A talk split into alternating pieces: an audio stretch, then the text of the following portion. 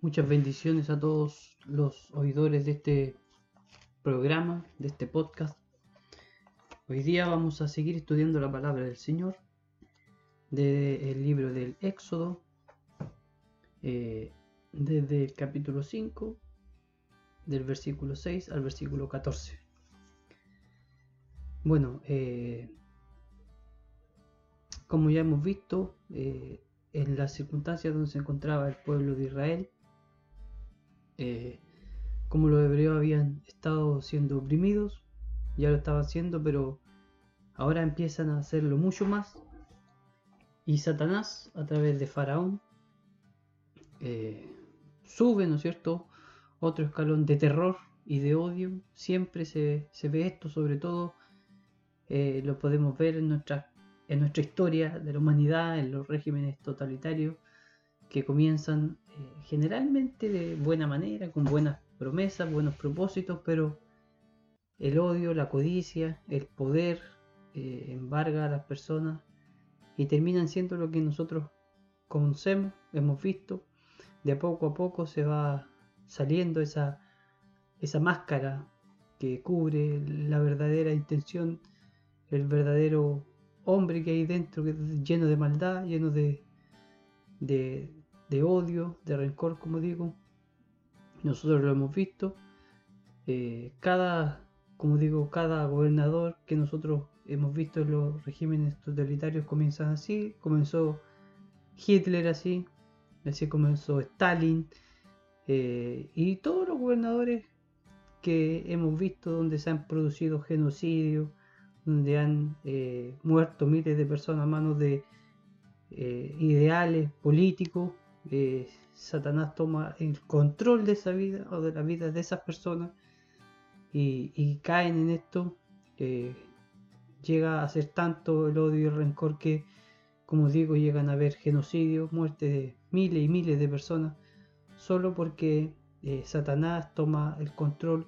Dios como lo hemos visto ya en capítulos anteriores, deja, eh, por así decirlo, en libertad a esas personas para que el pecado que hay en ellos pueda salir y quedar total y absolutamente libre. En este caso, estos gobiernos de Faraón y de los que se ven a lo largo de, la Biblia generalmente también tienen estas características. Bueno, este empezó desde un principio como un régimen de terror de odio, donde vimos en los primeros capítulos del Éxodo como el faraón, que no es este mismo, pero el, que representaba esa figura eh, tiempo atrás, mandaba a matar a los niños para que el pueblo de Israel se fuera eh, debilitando y, se ve, como digo, el odio que hay desde su origen. todo esto es guiado obviamente por el príncipe de este siglo como es nombrado Satanás.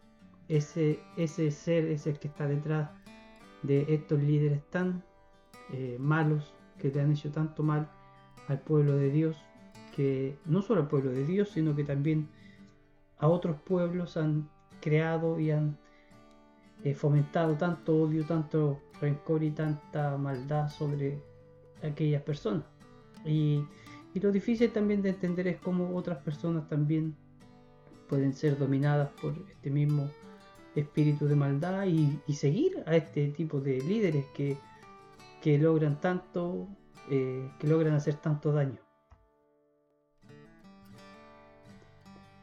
Bueno, como dice eh, el capítulo 5, eh, estamos leyendo el versículo 6. Aquel mismo día dio órdenes Faraón a los capataces. Aquel mismo día dio órdenes Faraón a los capataces. Este es el día en que se presentó Moisés a hablar con eh, el faraón, Moisés y Aarón. La palabra, eh, o mejor dicho, la frase, aquel mismo día, eh, nos muestra no solo la urgencia que tenía Faraón por dejar prisionero al pueblo de Israel, no nos muestra solo que era algo urgente, sino que también era algo que ya estaba decidido. La decisión con la que Faraón tenía, o, la decisión que Faraón tenía en hacer cumplir su voluntad, su voluntad de poner el pie sobre los israelitas, no obedecer lo que Moisés estaba mandando, eso de querer imponerse él como, como ser dueño, ¿no es cierto?, como todopoderoso ante el pueblo de Israel. Él tenía esa decisión porque él creía en su corazón, su corazón, como digo, estaba ya eh, lleno de, maldad. Él tenía, según sus, sus creencias, según su mente, según su corazón, la decisión y podía tomar esa decisión de acuerdo a su voluntad. No solo era, como digo, eh, la urgencia de decirlo ese mismo día, sino que también demuestra una decisión concreta que él tenía ya tomada la decisión. Y también eh, lo poco que tomó en cuenta Moisés. O sea, nosotros vemos que Moisés llega, le habla eh, a Faraón, logra eh, conversar con él, pero vemos con esta frase de ese mismo día que en realidad lo que le dijo Moisés le entró, como decimos, por un oído y le salió por el otro no tomó mucho en cuenta a Moisés ni a Aarón. Y ese mismo día logró y envió, como vamos a ver más adelante, que los capataces eh, fueran y impusieran una carga más pesada al pueblo de Israel. O sea, demuestra esta frase cuando dice ese mismo día, demuestra una urgencia en su propósito y también demuestra una decisión que ya la tiene tomada y algo que como podemos decir, no tomó en cuenta a, Moisés. ¿Quiénes eran estos capataces? Bueno, los capataces eran hombres que de alguna manera eh, supervisaban las obras y, todo el trabajo que se realizaba en el gobierno de Egipto. Podríamos, o podemos, perdón, comprender todo lo que los esclavos que eran los israelitas en ese entonces podían eh, ser mandados a hacer una infinidad de tareas. En este caso se nos dice que ellos estaban a cargo de la construcción del ladrillo, pero podemos entender y deducir que eran otras también actividades que los israelitas tenían que cumplir. ellos eran esclavos, por lo tanto estaban a la disposición de, de, Faraón. Si Faraón se les ocurría, por decirlo de alguna manera, enviarlos a hacer otro trabajo, ellos tendrían que haber obedecido también. Pero en este caso ellos estaban eh, encargados de hacer ladrillos y los capataces eran los que los controlaban, los que los supervisaban de hacer estas obras. Como veremos más adelante también tenían el control absoluto de lo que tenían que realizar los, judíos. Eh, y la palabra para eh, capataces en este, en este texto que nosotros leemos en el libro del Éxodo es nagas. N-A-G-A-S, nagas, que significa arrear o estimular un animal. Obrero, deudor o ejército. O sea, el, el, capataz, el que estaba a cargo del pueblo de Israel, el nagas, la misión de él era, como vuelvo a repetirlo, arrear o estimular un animal o estimular a un obrero, o arrear a un obrero, o estimular o arrear a un deudor, o estimular o arrear a un ejército. Claramente, en este texto y en esta palabra, se ve que las funciones de los capataces eran totalmente hostiles hacia los hebreos. Eso se ve muy claro al traducir esta palabra eh, porque un animal no se trata con suavidad, no es algo que uno, digamos, le va a pedir por favor que se mueva. Generalmente los animales se arrean con golpes, con, con golpes fuertes, no con algo suave, para que el animal pueda entender. Nosotros, todos los que tenemos alguna cercanía con el campo, eh, vemos eso, como arreaban eh, a los bueyes con, con, unos clavos, unos puntales, o a los caballos, como le pegaban con la espuela para que pudieran obedecer las órdenes que el amo en este caso le estaba dando, o el dueño del animal le estaba dando. Así también tiene que haber sido el trato que le daban los capataces al pueblo de Israel. No era algo, en ningún caso, suave, en ningún caso algo liviano o que fuera a pedirle por favor, sino que todo lo contrario, era algo muy duro que le estaban viviendo los israelitas. Así era como eh, los capataces trataban al pueblo de Israel, de muy, muy, muy mala manera. Y el versículo 7 de este capítulo 5 nos dice que la orden era que ya no debían darle más paja como antes al pueblo para hacer ladrillo, que vayan ellos mismos y recojan paja por sí mismos. Esa fue la orden y eso fue lo que más, como veremos más adelante, les apremió al pueblo de Israel, a los, a los líderes israelitas, a los que estaban trabajando. Así es como Satanás también empieza a trabajar en contra de los que, de, los que están eh, bajo su dominio, en contra de los seres humanos, les va quitando de a poco aquello que, les parece tan necesario. Eh, ¿Quiénes, por ejemplo, no, no, pensarían de que un trabajo que les da el alimento y sustento fuera necesario? Pero Satanás muy sutilmente empieza a quitarle eso y hacerlos dependientes de, su dominio, de lo que él les puede ofrecer. Ya no, era, no bastaba solo con que ellos recogieran el ladrillo, sino que además tenían que recoger la paja para hacer el ladrillo. Y de a poco Satanás va tomando el poder y el control de cada una de las personas que están bajo su control, sin darse cuenta, por supuesto, en el ámbito espiritual, los hombres y mujeres empiezan a ser sometidos por Satanás, empiezan a, cada vez más depender de lo que Satanás les ofrece, ser dependientes. Esto se ve muy claramente en una persona que sufre alguna adicción.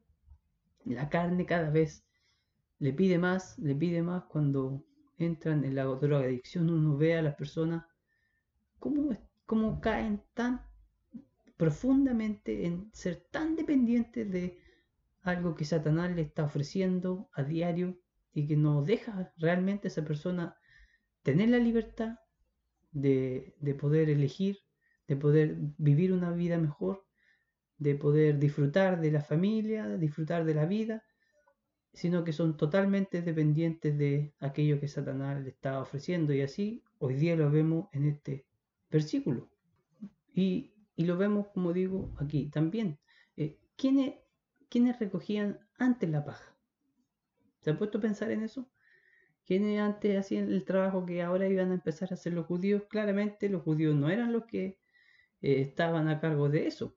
Ellos tenían la misión de construir los ladrillos, pero los que recogían la paja era otro grupo, que en este caso se vio, no sé si beneficiado, pero era otro grupo el que tenía que recoger la paja y ahora eran los judíos. O sea, los judíos tomaron el trabajo de dos grupos, de ellos y de otro grupo más. Y el versículo 8 dice, pero exigiréis de ellos o impondréis sobre ellos la misma cantidad de ladrillos que hacían antes. No la disminuyáis en lo más mínimo. Eso dice el versículo 8 de este capítulo 5 que estamos estudiando. En este texto, en este trozo de este pasaje, vemos la rigurosidad, por decirlo de alguna manera, con que Faraón exigió a sus capataces el cumplimiento de la orden.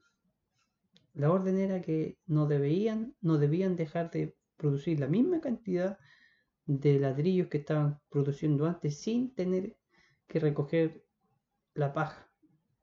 No era una cuestión eh, solo numérica.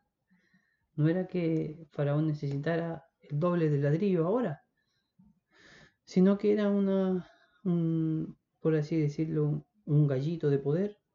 Faraón no necesitaba que los judíos eh, producieran la misma o exactamente la misma cantidad de ladrillos, sino que como digo era algo más que iba más allá de la cantidad numérica. Era algo que tiene que ver con, con este gallito de poder, como digo, que se demuestra eh, como Faraón tiene o quería demostrar sobre Moisés y sobre todo el pueblo de Israel que él era el que tenía el poder absoluto. Esto lo vemos todavía hasta el día de hoy como algunas personas, algunos jefes, algunos dueños de empresas quieren apoderarse y quieren exprimir hasta el máximo a sus trabajadores. Eso no está bien. Eh, eso, la palabra del Señor dice que los amos tienen que ser respetuosos y ser conscientes con sus trabajadores. Y se ve también, como digo, en esto, mientras Faraón trataba de exprimir al máximo todo lo que el pueblo de Israel le podría haber dado. Eh, sigue el texto, dice, porque están o son perezosos. Por eso claman diciendo, déjanos ir a ofrecer sacrificios a nuestro Dios. Al ir en busca del significado de perezoso u ocioso, como lo traducen algunas Biblias, depende de la Biblia que usted tenga, la palabra es rafé, R-A-F-E, flojo de cuerpo o mente, débil u ocioso. Eso es lo que se traduce como perezoso. Este era, este era el, el concepto, la idea que Faraón tenía del pueblo de Israel cuando Moisés llegó con Aarón a pedirle que los dejara ir a, ofrecer sacrificios al, desierto. Él pensaba de que seguramente estaban ociosos, eh, tenían mucho tiempo libre y por eso se le ocurrió esta brillante idea de ir a ofrecer sacrificios. Ese era el pensamiento egoísta, eh, sin sentido que Faraón tenía sobre el pueblo de Israel. El versículo 9 dice, eh, recarguen, recárguese el trabajo sobre estos hombres para que estén ocupados en él y no presten atención a palabras falsas. Y no presten atención a palabras, a palabras falsas. Recárguense u agréguense. Kaved, K-A-V-E-D. Sentir peso, es decir, en su sentido malo, cargoso, severo, obtuso o abrumar.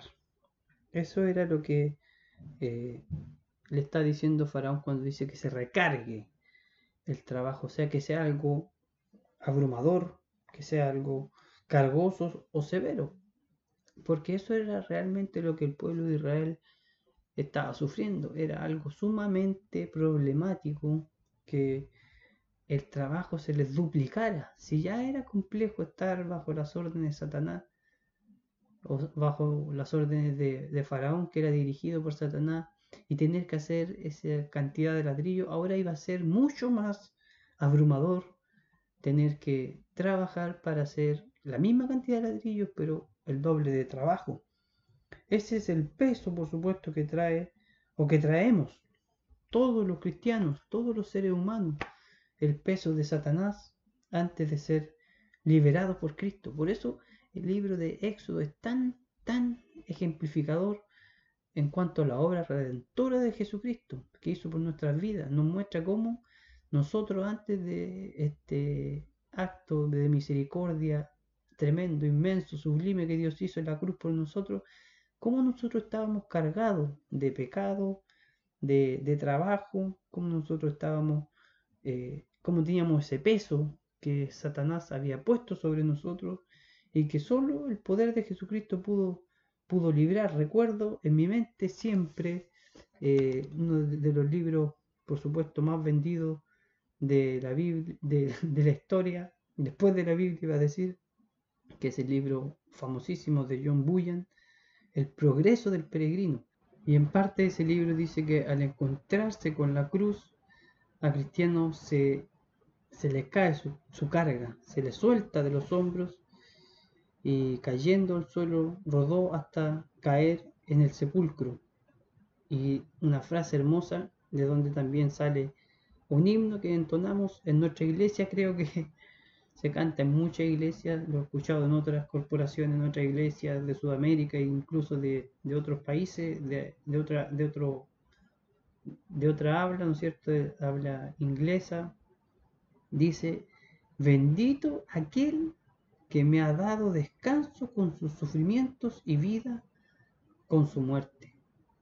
Eso es lo que el peregrino exclama a viva voz cuando al ver, al encontrarse con la cruz, se le cae este peso, esta carga que traía eh, el, peregrino, que en algunos libros incluso sale la imagen de cómo se le corta el peso que traía en la espalda, el peregrino cae hasta el sepulcro Y él exclama, bendito aquel que me ha dado descanso con sus sufrimientos y su vida, y, vida y con su muerte. Es maravilloso meditar en este libro, recordarlo siempre, uno lo recuerda porque le da muchos, muchos ejemplos para predicaciones o para poder sacar ejemplos de cómo Dios ha obrado en nuestra vida, el proceso de cada persona cuando reconoce a Cristo como su Salvador. La Biblia está llena de ejemplos, hermosos ejemplos de versículos como Dios entregó su vida por nosotros, eh, se dio a sí mismo para podernos, para podernos libertar del pecado que, que nosotros traíamos y que Satanás ponía sobre nosotros esa prisión que nosotros teníamos espiritual y que no nos dejaba ser libres como Dios quería que nosotros fuéramos y como es el plan de cada de Dios para cada uno de sus, de sus hijos que son salvados. Vemos en Corintio, en Romanos, en Mateo, bueno, en toda la Biblia. Buenos ejemplos, maravillosos ejemplos de versículos como Dios, eh, Dios usa esos versículos para hablarnos del, sacrificio que hizo Dios y lo que logró en ese sacrificio al liberarnos igual que el, peregrino de, nuestro, de nuestra atadura, que caen al sepulcro y, que nos dan descanso, eh, como dice, que nos da descanso con sus sufrimientos y vida y con su muerte. Eh, eso es lo que nos da Dios cuando nos liberta de la opresión de Satanás. El pueblo de Israel estaba siendo oprimido, estaba sufriendo, estaba teniendo una carga tremenda sobre sus hombros. Y este libro nos expresa, nos muestra cómo ese, esa carga se va acumulando, acumulando, acumulando. Y va el faraón oprimiendo cada vez más al pueblo de Israel hasta que llega a un punto sublime donde lo vamos a ver capítulos más adelante eh, donde Dios le da la libertad al pueblo de Israel y comienza eh, ese peregrinaje por el desierto hasta llegar a la tierra prometida. Muy, algo muy similar pasa también con el libro otra vez del peregrino, donde él comienza este camino, se encuentra con la cruz y luego llega a la ciudad celestial. Eh, este libro, vuelvo a repetirlo, es un excelente ejemplo de cómo Dios trata con el cristiano. Si usted lo lee de, principio a fin, se dará cuenta que es así como Dios trata con los seres humanos cuando eh, los toma para, para sí como sus hijos y los hace nuevas criaturas a través del sacrificio de Jesucristo. Eh, el versículo que sigue dice, eh, perdón, el mismo versículo que estábamos leyendo, el versículo 9 dice, después de, atención, recarguen el trabajo sobre estos hombres para que estén ocupados en él y no presten atención a palabras falsas. Pienso entonces, después de leer esto, cuántos pensamientos no pondrá Satanás a las personas que, que se le habla del Evangelio, a las cuales le hemos predicado alguna vez. ¿Cuánto, ¿Cuántas palabras de, de, distracción pondrá sobre aquellas personas? Eh, cuando uno predica el Evangelio, recuerdo hace un tiempo atrás, cuando yo estaba en la universidad, entregábamos tratados con un grupo evangélico que teníamos ahí, eh, a muchos jóvenes. Todos los jóvenes nos poníamos en la mañana a entregar tratados y todos los jóvenes que entraban a la universidad eh, recibían un tratado. Y les predicábamos, tratábamos de predicar el Evangelio. Y ahora miro hacia atrás, ¿cuántos pensamientos no, habrán puesto, no habrá puesto Satanás en aquellas personas para que no pusieran atención?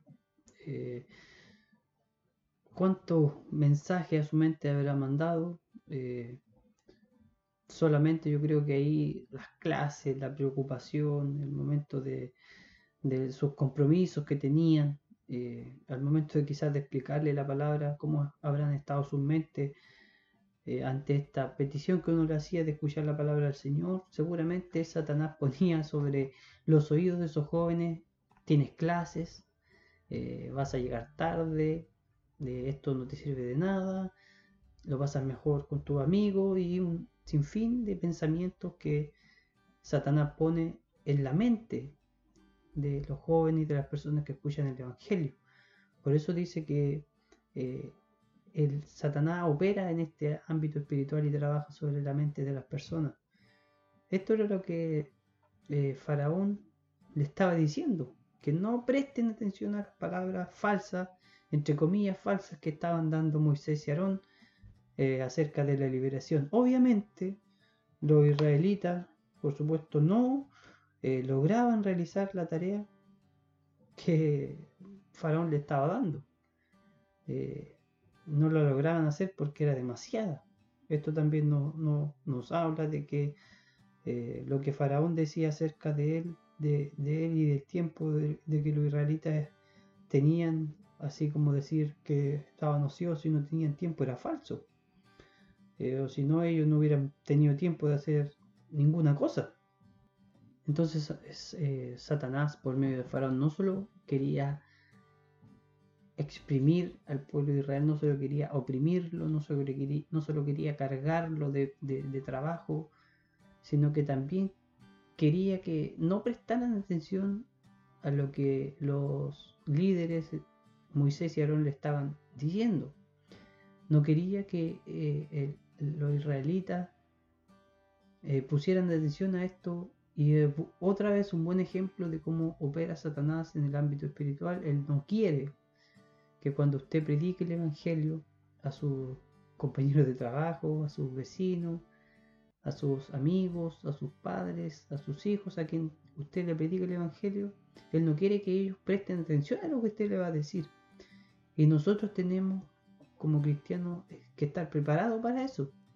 Saber que eh, Satanás pone esa traba, que hay una dificultad espiritual para poder predicar el Evangelio, que hay barreras que el Espíritu Santo debe romper y que nosotros por mucha oración y mucho ayuno o mucha preparación, mucha lectura de la palabra del Señor tengamos, no, no podemos hacer ese trabajo, solo es el poder del Espíritu Santo el que puede transformar a las personas. No hay nada más que eso, eso es en definitiva lo que, en lo que recae que el ser humano pueda convertirse, en que el ser humano pueda ser salvo. Porque como hemos explicado anteriormente, la salvación no depende de la persona.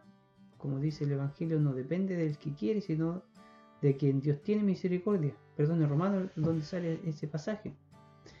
Eh, y así también, aunque nosotros queramos hablarle a las demás personas y lo hagamos, hay una parte que la tiene que poner Dios y que es que esa persona crea en Jesucristo, crea lo que usted está diciendo y eso no va a depender de nosotros. Satanás no solo estaba oprimiendo al pueblo de Israel, sino que estaba impidiendo, o quería, mejor dicho, impedir que escucharan lo que, eh, lo que eh, Moisés quería decirle, lo que Moisés, Aarón eh, estaban eh, diciéndole y lo que Dios, mejor dicho, había decidido ya por medio de, Moisés cumplir. Dios ya tenía decidido, ya tenía en su plan perfecto hecho que eh, los israelitas iban a ser libres y Satanás por medio de Faraón no quería que los israelitas escucharan este mensaje. Bueno, ya se me acabó el tiempo. Espero que podamos seguir estudiando la palabra del Señor. Ahora Faraón, por supuesto, como vemos más adelante, oprime con crudeza, con crudeza a los judíos y, el látigo cae sobre las espaldas de ellos. Faraón está viendo con preocupación todo esto de que quisieran salir a ofrecer sacrificio. Eh, son un gran número y tienen un, potencial tremendo. Para, para Faraón esto es un esto es un juego de poder, como acabamos de decir. Él, decir, él quiere demostrar a Moisés, al pueblo israelita, eh, e interiormente a Dios. Quiere desafiar a Dios, que Él es, es más poderoso. Esto es lo que hay en estos hombres, como decíamos al principio, que tienen poder, que tienen autoridad, se creen todos poderosos. Que, que, que él piensa que él puede dominar. Entonces, ¿qué pasará entonces ¿O qué pasa cuando un gobernante se opone a Dios? Cuando se opone a la ley de Dios. Eh, bueno, nosotros ya hemos visto. Eh, en este hermoso libro también vemos eso y lo veremos, que Dios gobierna sobre todas las cosas y por sobre todos los seres humanos. Dios es soberano. No hay nadie que pueda eh, enfrentársele o hacerle el peso.